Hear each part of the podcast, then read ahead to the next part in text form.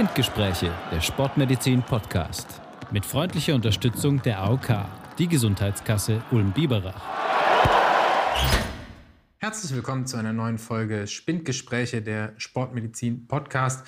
Ähm, heute mit einer Spezialfolge zum äh, näher rückenden Einstein-Marathon. Und ich freue mich sehr, dass ich heute einen besonderen Gast in diesem Zusammenhang begrüßen darf, ähm, nachdem meine beiden Kollegen Achim und Sebastian im Urlaub sind, äh, habe ich mir Torben Dietz in den Podcast eingeladen, weil wer könnte besser über den Einstein-Marathon und über Marathon im Allgemeinen reden als äh, der Gewinner des Einstein-Marathons 2019, was ja auch die letzte Austragung gewesen ist. Und Torben, ich freue mich sehr, dass du da bist.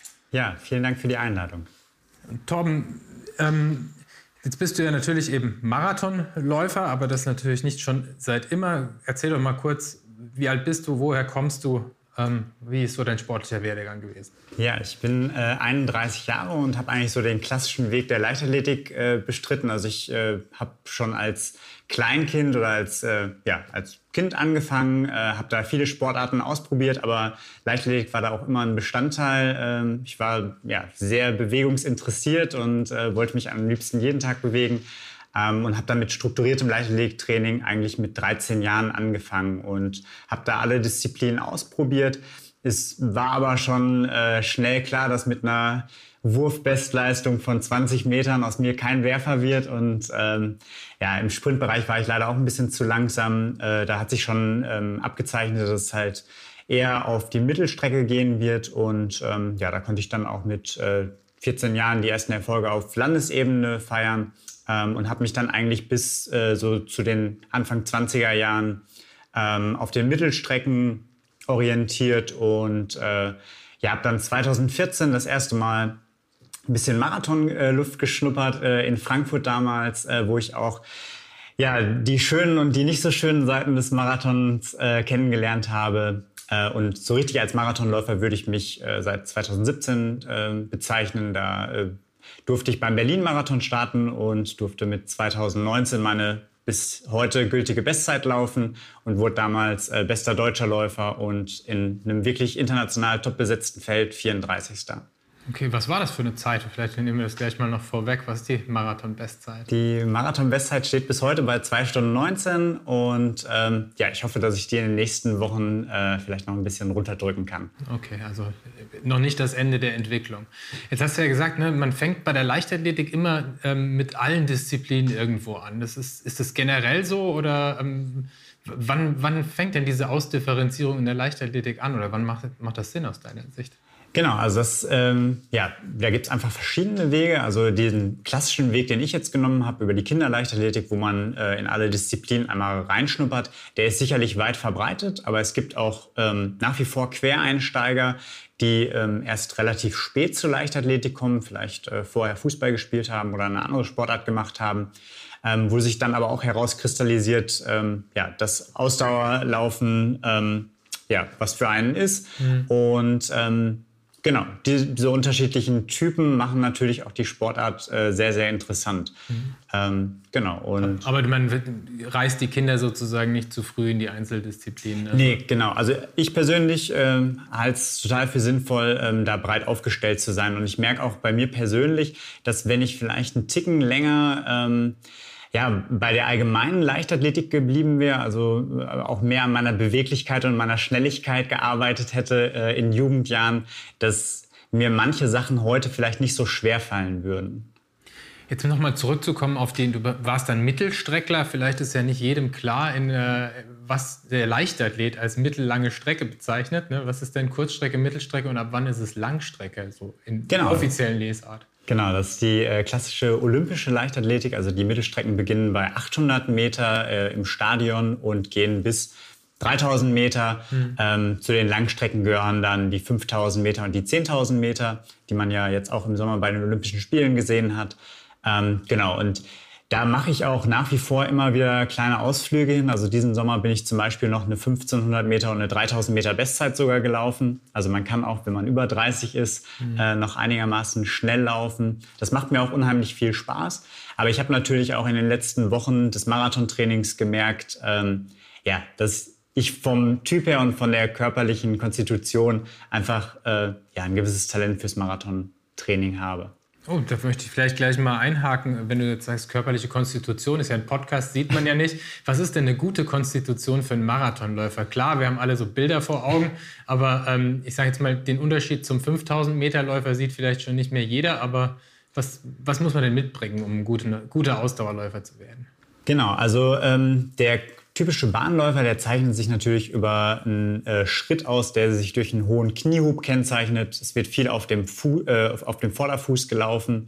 Und äh, das sind alles so Charakteristika, die äh, mein Laufstil wahrscheinlich nicht so auszeichnen. Ich habe einen recht flachen Laufstil ähm, und kann mittelhohes Tempo über einen längeren Zeitraum laufen.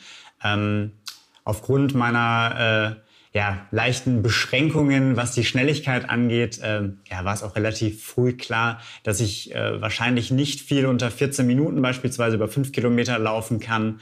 Ähm, genau, und das sind einfach so, äh, ja, so Meilensteine, die es halt braucht, um in der klassischen Stadion-Leichtathletik über die Mittel- und Langstrecken erfolgreich zu sein. Mhm. Also im Prinzip unterscheidet sich mit der Streckenlänge, jetzt äh, geht's schon, wird's nerdig vielleicht schon ein bisschen, äh, auch der Laufstil. Also ich, genau. Der klassische Mittelstreckler oder eher Kurzstreckler ist ein Vorfußläufer und beim Marathonlaufen genau. kann ich mir auch den Fersenlauf erlauben. Genau, also optimalerweise halt äh, über einen Mittelfuß. Ähm, genau, aber es ist unmöglich, äh, 42 Kilometer auf den Fußballen zu laufen. Also selbst für Afrikaner ähm, ist das sehr, sehr schwierig. Woran liegt das oder wieso ändert sich das dann? So? Yeah, also Hält man das nicht durch einfach muskulär oder? Genau, also ich, ich bin da jetzt auch äh, kein Fachmann, aber ich würde mal sagen, dass das muskulär einfach zu belastend ist. Ähm, genau, einfach was den orthopädischen Apparat angeht. Und wenn man jetzt dieser, dieser Typ wird, dieser Vorfußläufer, das, das zeigt sich auch einfach irgendwie. Also man, man kann nicht so richtig umlernen oder sowas. Wenn jetzt, Doch. in der Jugend schon, aber man kann es nur mit 31 jetzt nochmal zu sagen, ich werde jetzt sehr, ich hole diese Schnelligkeit sozusagen zu. Geht. Genau, also diese Schnelligkeit zurückholen, da spricht man ja äh, so im Leichtathletiktraining von der sensiblen Phase eigentlich. Dass man?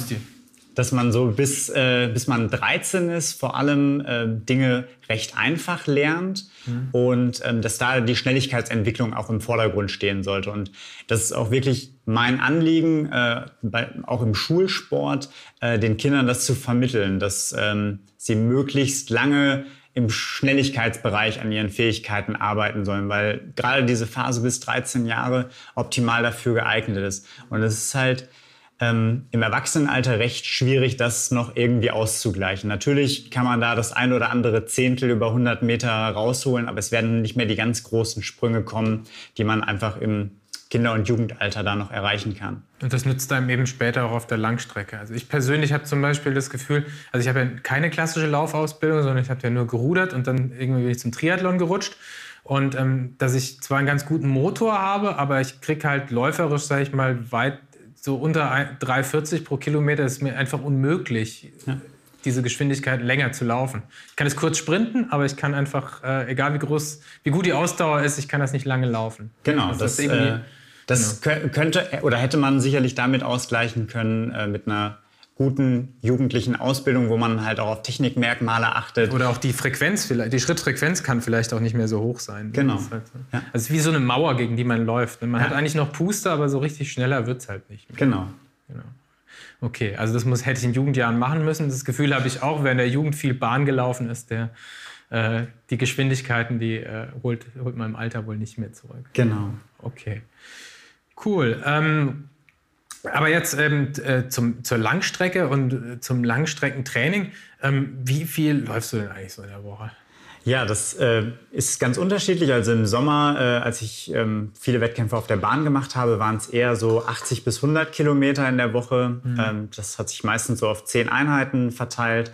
Und jetzt im Marathontraining ist es schon deutlich mehr. Also ich versuche ähm, eigentlich so bis zu zwölf Einheiten pro Woche zu machen. Ich hatte jetzt das Glück, dass äh, ich die letzten sechs Wochen Sommerferien hatte und das eigentlich relativ einfach zu organisieren war.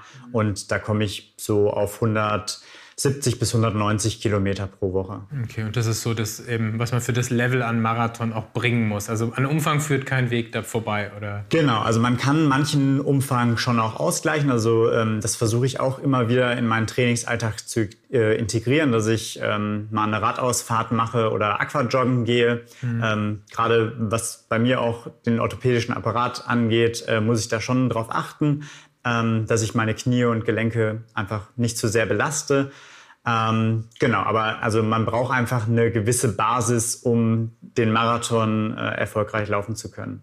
Und äh, würdest du auch sagen, man braucht eine gewisse Basis, wenn man ihn sozusagen freizeitmäßig bewältigen muss? Was also ja, das, das, ist ja das, was die allermeisten Teilnehmer, die da am 3. Oktober, ne, Einstein-Marathon, am Start stehen werden, die wollen ja nicht äh, unter drei Stunden laufen, die wollen auch schon gar nicht unter zweieinhalb Stunden laufen, ähm, sondern die sind ja also für viele ist ja so eine Schallmauer, glaube ich, die Vier-Stunden-Marke, könnte man sagen. Ähm, was müssen denn die eigentlich mitbringen? Ne? Wie lange wie lang muss ich mich da vorbereiten? Ja, Johannes, das ist eine total interessante Frage.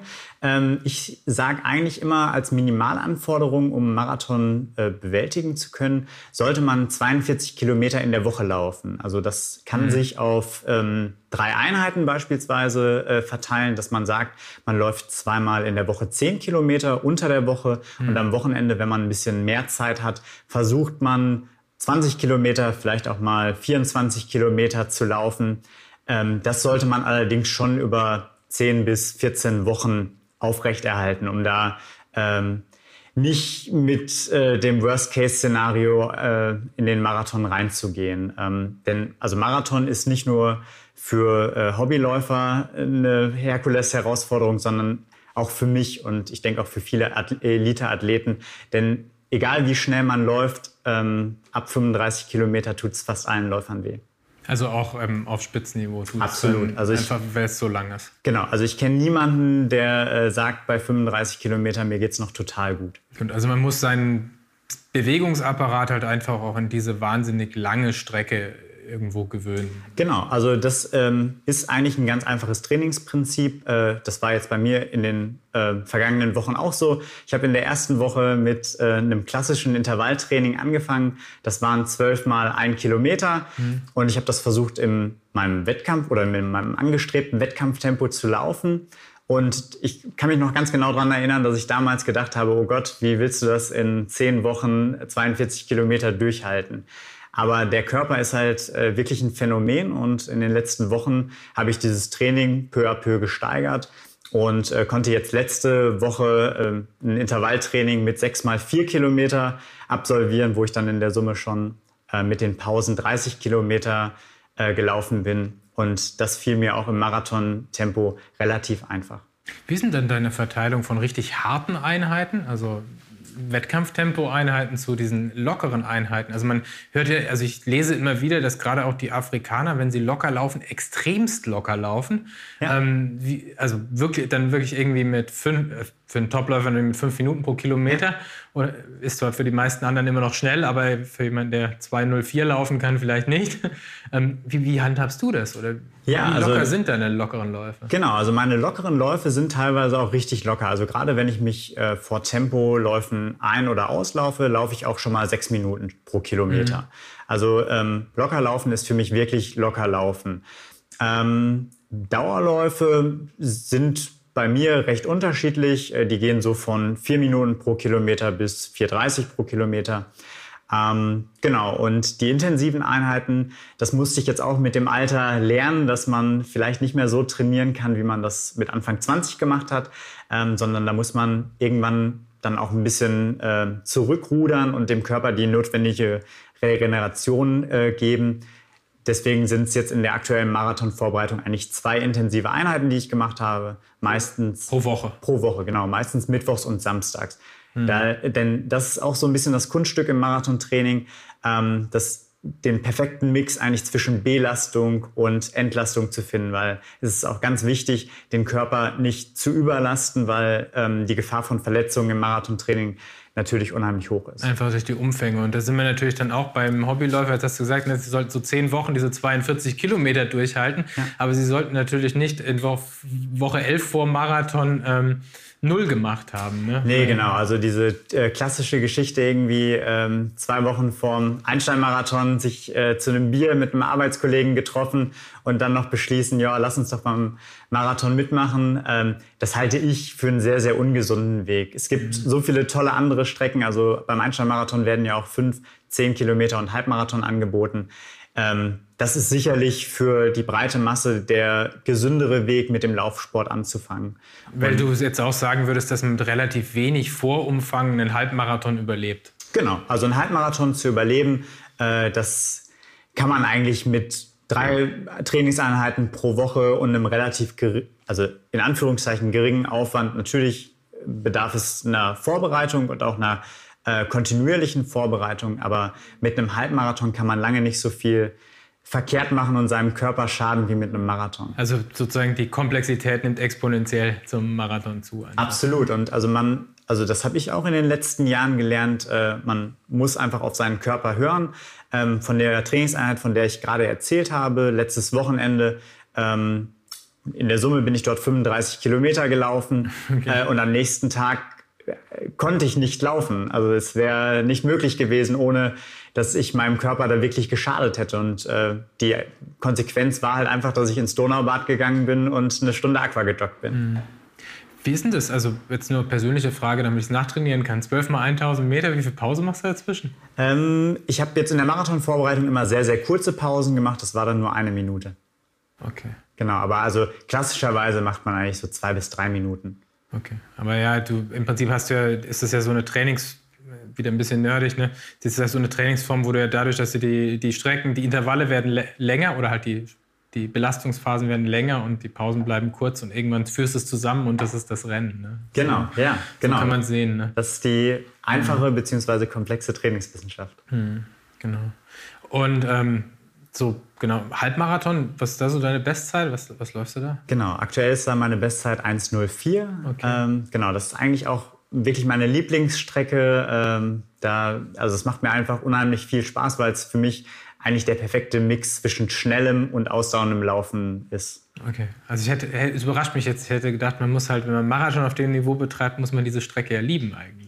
Ja, also jede Strecke hat seinen ganz besonderen Reiz. Aber beim Marathon ist es natürlich so, dass man in meinem Fall anderthalb Stunden abwarten muss. Und die letzten 45 Minuten des Rennens ähm, ja, tun unheimlich viel weh. Ähm, mhm. Genau, das ist natürlich kein Kindergeburtstag. Äh, und wenn man das weiß, äh, ja, ist das natürlich eine ganz, ganz spezielle Herausforderung, auf die ich mich sehr, sehr freue, aber wo ich auch mit viel Demut reingehe. Okay. Wie ist denn das ähm, beim Marathon? Ist jetzt ja eben die Belastungsdauer gut. Im Profibereich ist jetzt nicht so besonders lang. Am Ende des Tages sind es halt auch nur zwei Stunden plus X.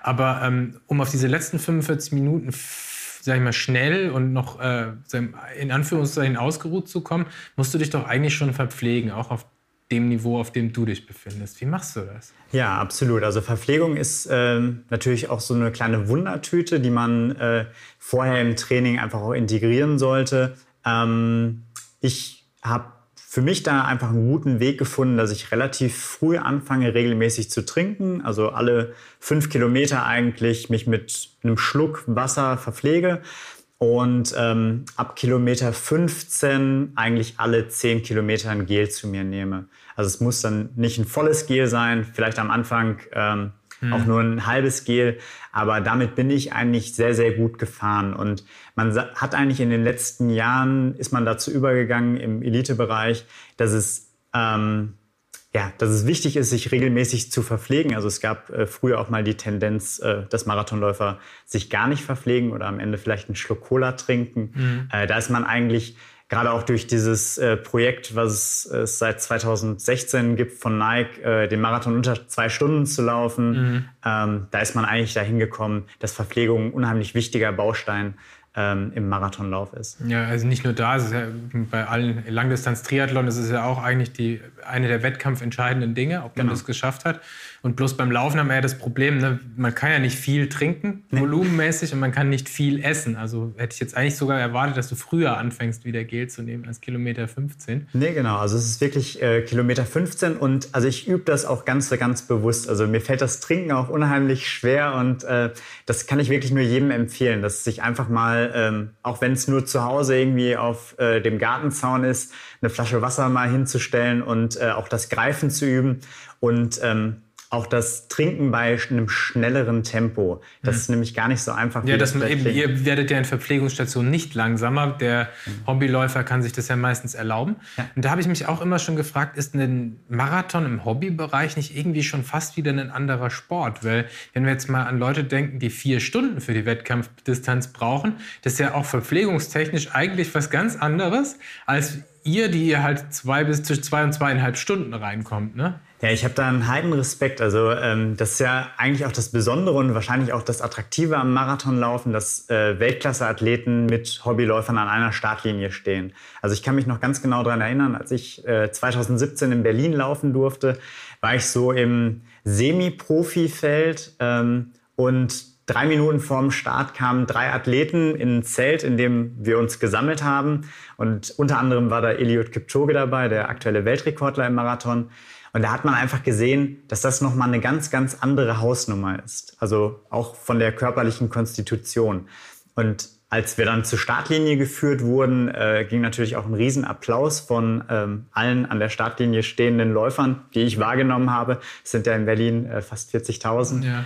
Ähm, genau, und das ist aus meiner Sicht das Besondere. Und diese Läufer, die dann an der Startlinie stehen und vier Stunden laufen, die sind ja, wenn die ersten Läufer ins Ziel kommen, gerade bei der Halbzeit. Und natürlich ist das eine ganz andere Form von Rennen und man muss sich diese vier Stunden wirklich gut einteilen. Und ich glaube, dass also ein zu schnelles Loslaufen sich da noch viel mehr rächen kann als ähm, bei Topathleten. Und ich glaube, also aus meiner Sicht natürlich auch, ne, wenn man jetzt an Hitzerennen denkt und sowas, wird die Verpflegung ja eher wichtiger ja. als ähm, als äh, bei jetzt euch. Ne?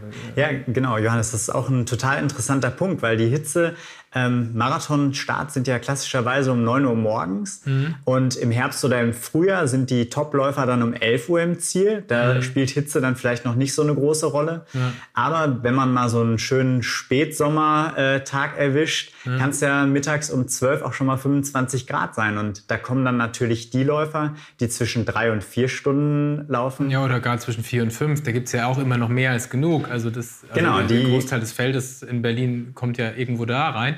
Genau, und die ja. kommen dann halt äh, in die Hitze rein und also da spielt Verpflegung wirklich eine ganz, ganz große Rolle. Also halten wir fest, das muss geübt werden, und, aber ähm, aus medizinischer Sicht natürlich die Gefahr zu übertrinken ist auch vorhanden. Also es hilft nichts, an jeder Verpflegungsstation stehen zu bleiben und ganz, ganz einen halben Liter Wasser zu trinken. Das ist im Gegenteil, das ist sogar noch gefährlicher, als äh, genau. zu wenig drin zu haben. Und auch das muss man eben im Training üben ähm, und kann ja sich mal vor und nach dem Training wiegen, dann sieht, hat man mal ein Gefühl dafür, wie viel Flüssigkeit man eigentlich verliert. Ich weiß nicht, ob genau, du das machst in deiner Vorbereitung, um dir das mal zu überlegen, aber du hast wahrscheinlich genug Erfahrung. Um nee, also genau das habe ich äh, tatsächlich auch letzten Sonntag gemacht. Also mich vorm Training gewogen und äh, nach der Trainingseinheit. Und das ist wirklich ganz interessant, wie viel äh, Flüssigkeit man da verliert. Hm, wie viel war es? 1,2 Kilo. Genau. Also eben, es ist oft auch weniger, als man am Schluss denkt, ja. aber genau. Und es ist halt auch so, ne, wenn man erst bei Kilometer 30 anfängt, was zu essen, ist es halt zu spät, weil auch der ja. Darm kann halt nicht unbegrenzt viel auf einmal aufnehmen. Ne? Genau. Genau. Gut, vielleicht leite ich jetzt einfach mal kurz über. Wir haben einige Fragen auch von äh, Startern des Einstein-Marathons gekriegt und vielleicht können wir da ein paar zusammen äh, nochmal ähm, ansprechen, oder vielleicht haben wir es auch schon zum Teil beantwortet. Einer möchte zum Beispiel wissen, wie viel Training braucht ein Halbmarathon? Das heißt, wenn ich ein sportlicher Mensch bin und regelmäßig circa 10 Kilometer laufe, kann ich spontan einen Halbmarathon laufen oder braucht es ein spezielles Training mit Plan? Haben wir eigentlich beantwortet, oder? Genau, also ich würde sagen, wer regelmäßig 10 Kilometer läuft, ähm, hat auf jeden Fall gute Chancen, da äh, gut ins Ziel zu kommen. Äh, meine Empfehlung wäre da einfach, vielleicht sich äh, zwei oder drei Wochen mal die Zeit zu nehmen, um 14 Kilometer zu laufen. Ähm, es muss auf es muss auf keinen Fall die komplette Wettkampfdistanz sein. Das würde ich sowohl beim, also wenn es darum geht, ins Ziel zu kommen, sowohl beim Halbmarathon als auch beim Marathon davon abraten, okay. die volle Distanz zu laufen. Ja, das, das, leitet über zu einer anderen interessanten Frage. Meinerseits, der lange Lauf ist ja so ein Mythos ja. im Laufsport. Wie lang muss denn der lange Lauf eigentlich sein, wenn man sich auf einen Marathon und wenn man sich auf einen Halbmarathon vorbereitet? Ja, ich habe da in den letzten Jahren auch ein bisschen experimentiert. Also äh, vom Berlin-Marathon 2017 bin ich auch einmal in der Vorbereitung 45 Kilometer gelaufen, also habe einen Überdistanzlauf gemacht. Ähm, davon bin ich jetzt eigentlich weggekommen und äh, das ist wahrscheinlich auch so eine mentale Komponente. Mhm. Ich bin im Training jetzt nie länger äh, als 2 Stunden 15 gelaufen. Okay. Und ähm, das ist halt auch einfach meine Zielzeit äh, für den perfekten Marathon. Und, ähm, Gut, das lässt sich jetzt nicht verallgemeinern, wenn wir ähm, sagen, nein, das Genau, das lässt sich nicht verallgemeinern und davon würde ich, wie gesagt, auch drei oder vier Stundenläufern abraten. Also das ist orthopädisch eine Riesenherausforderung im Training, drei, dreieinhalb oder vier Stunden zu laufen. Mhm. Natürlich ist es wichtig, wenn man ambitioniert läuft, wenn man jetzt das Ziel hat, ich möchte einmal in meinem Leben unter drei Stunden laufen. Natürlich muss ich dann im Trainingsplan auch irgendwo mal einen 30 Kilometer Lauf wiederfinden. Und der braucht dann einfach auch seine Zeit, braucht aber auch seine Vorbereitung und seine Nachbereitung. Hm. Ah, genau, das ist ja auch was, was ich mal äh, also in Vorbereitung auf meinen einzigen Marathon 2004 so gehört hatte, ist, ich muss dreimal vorher 30 Kilometer laufen. Hätte ich also nicht müssen. Habe ich auch nur einmal gemacht. Ja, also genau, also da gibt es natürlich auch die äh, unterschiedlichsten Philosophien. Also ähm, einem Sportler wie dir, der äh, auch gerne Rennrad fährt, würde ich zum Beispiel auch empfehlen, vielleicht äh, an eine Koppeleinheit zu denken, dass man äh, das so macht, dass man zwei Stunden Rad fährt und nur eine Stunde läuft. Einfach um die um Belastungsdauer mal drin zu haben. Genau, um die Belastungsdauer zu trainieren, ähm, den orthopädischen Berat, aber, Apparat aber nicht zu sehr zu belasten, aber trotzdem auch Fettstoffwechsel äh, mit im Training drin zu haben. Das wäre beispielsweise auch ein Vorschlag, ähm, den man sicherlich jetzt auch mal umsetzen kann. Mhm. Eine andere Frage, die hier jemand gestellt hat, die eigentlich auch ganz interessant ist, was sollte ich am Vorabend vor dem Marathon essen und was nicht? Ähm, das ja, es gibt immer die klassische Pasta-Party, vor denen ich immer Abstand genommen habe in meinem Leben eigentlich. Aber was, wie handhabst du das? Was isst du am Vorabend von so einem Tag, wo du Genau, also ich esse nichts, was ich nicht an normalen Abenden vor einem harten Training nicht auch essen würde. Also ich äh, bin dazu äh, übergegangen, dass ich eigentlich äh, vor einem Wettkampf und speziell vor einem Marathon nicht mehr experimentiere. Also ich esse genau das, was ich auch äh, vor jedem harten Training abends esse. Und ich frühstücke auch genau das, was ich vor jedem harten Training morgens frühstücke. Und was ist das dann so bei dir? Also, legst du dann viel Wert auf Kohlenhydrate? Genau, also am Abend vorher ähm, ist so klassischerweise eine, ähm, eine Nudelfanne mit ein bisschen Gemüse. Ähm, genau dass äh, am Abend vorher und am Wettkampf morgen esse ich äh, häufig äh, ein Porridge mit einer Banane. Mhm. Ähm, genau, und versuche den letzten Kaffee auch nicht zu dicht äh, vorm Start zu trinken.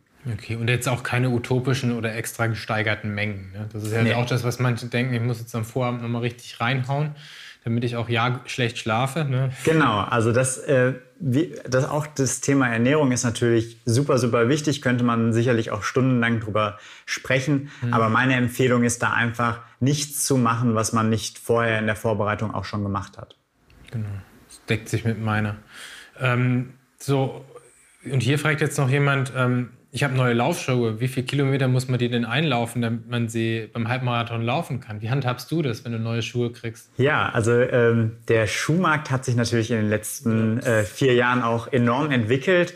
Ähm, das, also das Schöne, aber auch Schwierige bei den neuen Laufschuhen ähm, mit Carbonplatte oder speziellem Schaumstoff. Da hätte ich dich eh noch drüber nachgefragt. Genau, ist natürlich, dass die Schuhe gar nicht so äh, lange halten. Also die haben ja ähm, teilweise nur eine Haltbarkeit von 100 oder 150 Kilometern. Und da ist es, wenn man sich dafür entscheidet, und das ist natürlich noch eine andere Frage, äh, mit diesen Schuhen zu laufen, ähm, hat man da eigentlich gar nicht so viele Möglichkeiten, wie vorher einzulaufen. Also mhm. ähm, ich handhabe das so, dass ich ähm, das letzte Tempotraining vor einem wichtigen Wettkampf mit den Wettkampfschuhen mache und, dann und auch wenn sie neu sind sozusagen. Genau, auch wenn sie neu sind. Allerdings muss ich dazu sagen, dass ich äh, das Modell, was ich im Wettkampf laufe, auch einfach jetzt schon drei Jahre gelaufen bin und immer natürlich immer mal wieder im Wettkampf und auch in speziellen Trainingseinheiten mhm. trage. Ähm, genau, und ich fühle mich mit dem Schuh sehr, sehr wohl. Hm.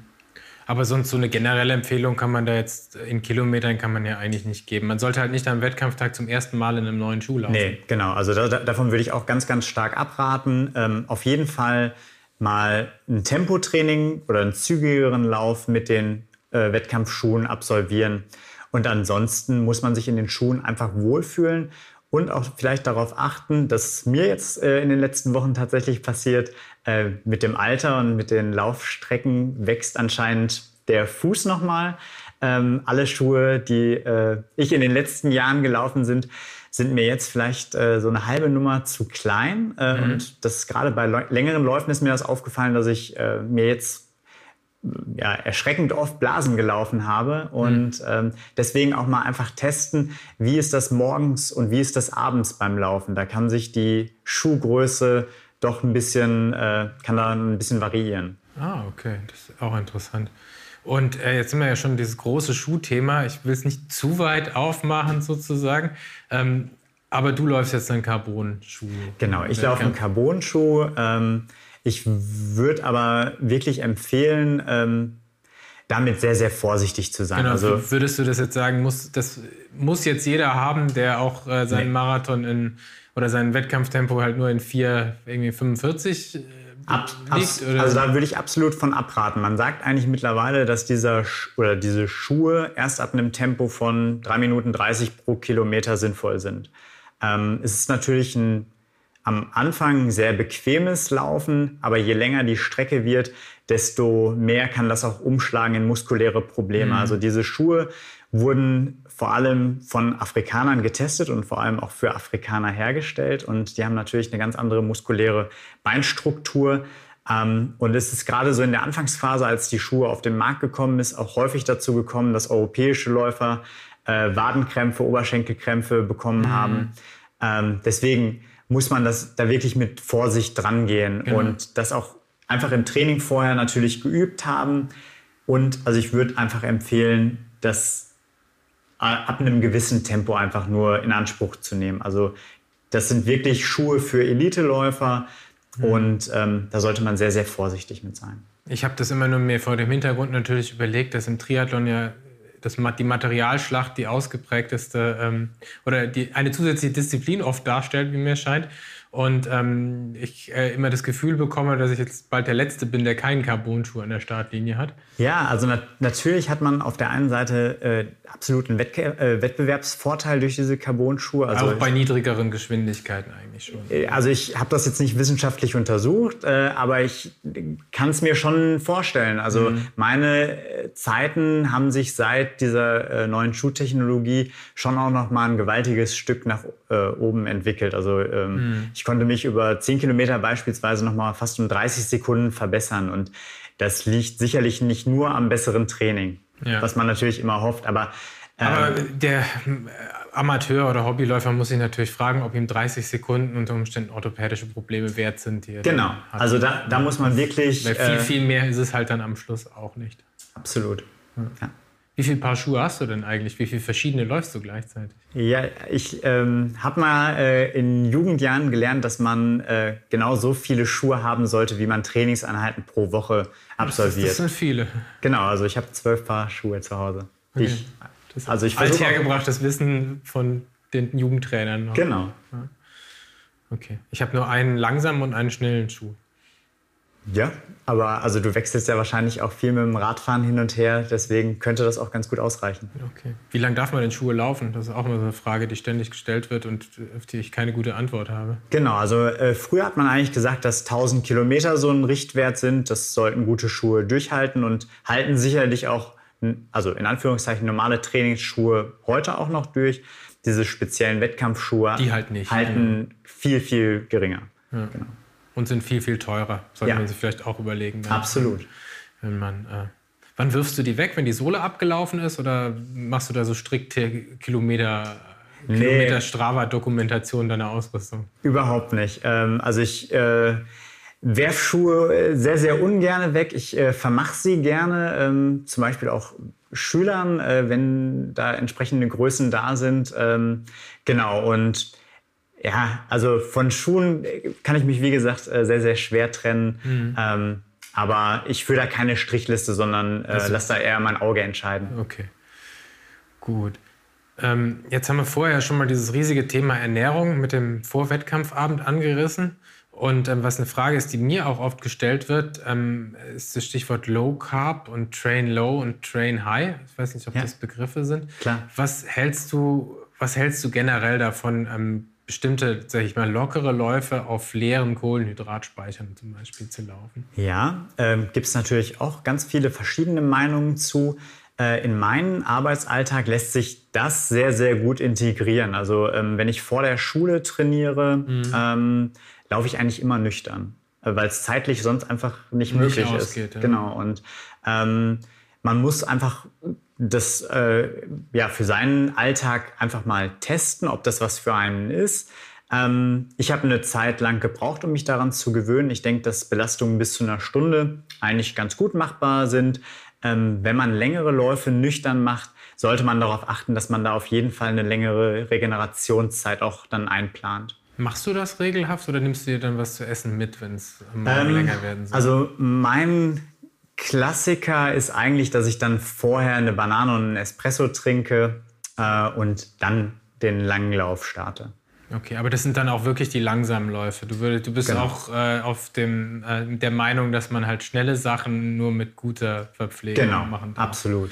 Und soll. Und auch eine generelle Low-Carb-Ernährung, so ein Stichwort ketogene Diät, ist das in der Läuferszene äh, ein yeah. Thema oder ist das. Äh es ist auf jeden Fall ein Thema. Ähm, aber also für mich ist es einfach wichtig, sich äh, ausgewogen zu ernähren. Ähm, natürlich achte ich in manchen Phasen und das jetzt einfach auch im Marathontraining, da ist Ernährung einfach ein großer Baustein, ähm, dass ich mich recht gesund ernähre und zu manchen Phasen Kohlenhydrate auch reduziere. Das heißt nicht, dass ich gar keine Kohlenhydrate esse. Gerade nach ähm, härteren Einheiten ist es aus meiner Sicht wichtig, eine Balance zwischen Eiweiß und Kohlenhydraten dem Körper einfach zuzuführen. Äh, das ist einfach essentiell, um auch die äh, Erholung bestmöglich zu gestalten. Genau, also von einer generellen Low-Carb-Diät, wenn man schnell und leistungsfähig sein will, muss man eigentlich ja abraten. Also aus meiner Sicht und äh, genau. du bist auch nicht gegenteiliger nee, Meinung absolut aus der Läufersicht. Ne? Ja. Genau, weil ähm, schnelles Tempo und hohes Wettkampftempo ist halt einfach auf Zuckerbasis. Deswegen muss man halt auch nachessen. Genau, absolut. Es ist äh, ein Gerücht, dass der Fettstoffwechsel so gut werden kann, dass man ja. 3,15 pro Kilometer über eine längere Strecke laufen kann. Oder halt eben was auch immer runter skaliert dann auf das Niveau das, auf dem man sich befindet, halt äh, ähm, sozusagen. Also Schwellenläufe gehen halt nicht nur auf, auf Fett. Nee, absolut nicht. Genau. Ja, und ähm, was sind jetzt so deine Ziele eigentlich noch in, im, im Marathon? Was möchtest du noch erreichen? Also ich weiß, du hast mal die EM-Norm ja eigentlich gelaufen und dann, genau, dann also ich, kam es äh, nicht dazu. Genau, ich bin 2020 die äh, Halbmarathon-Norm für die Europameisterschaften gelaufen und äh, die Europameisterschaften in Paris sind dann leider Corona-bedingt abgesagt worden und wurden auch, also es gab keinen Nachholtermin wie bei anderen Meisterschaften. Mhm. Ähm, jetzt ist es so, dass nächstes Jahr in München Europameisterschaften stattfinden und das wäre natürlich äh, ja, ein tolles Heimspiel. Und für mich ist München auch einfach eine besondere Stadt. Ähm, meine Freundin hat dort studiert und lange Zeit gelebt. Ich habe äh, tatsächlich die Marathonvorbereitung für Berlin 2017 komplett in München absolviert. Ähm, deswegen ist das für mich äh, schon noch eine besondere Stadt und wäre einfach ähm, ja, ein tolles Ziel. Und ähm, ja, der Weg dahin äh, ist natürlich äh, mit Herausforderungen, ähm, ja, äh, also es stehen Herausforderungen ähm, da im Wege. Die Qualifikationszeit wird sich so um 2 Stunden 14, 2 Stunden 15 äh, bewegen. Mhm. Und die werde ich versuchen im nächsten Frühjahr zu laufen. Ähm, genau, und jetzt die kurzfristigen Ziele haben sich tatsächlich letzten Mittwoch ein bisschen verändert. Äh, ich wollte eigentlich in Ulm den Marathon laufen. Am Mittwoch hat der Deutsche Leichtathletikverband allerdings bekannt gegeben, dass die deutschen Meisterschaften dieses Jahr äh, in München stattfinden sollen. Und der Termin ist tatsächlich eine Woche nach dem Einstein-Marathon, so dass ich beim Einstein-Marathon den Halbmarathon laufen werde und dann in München Marathon.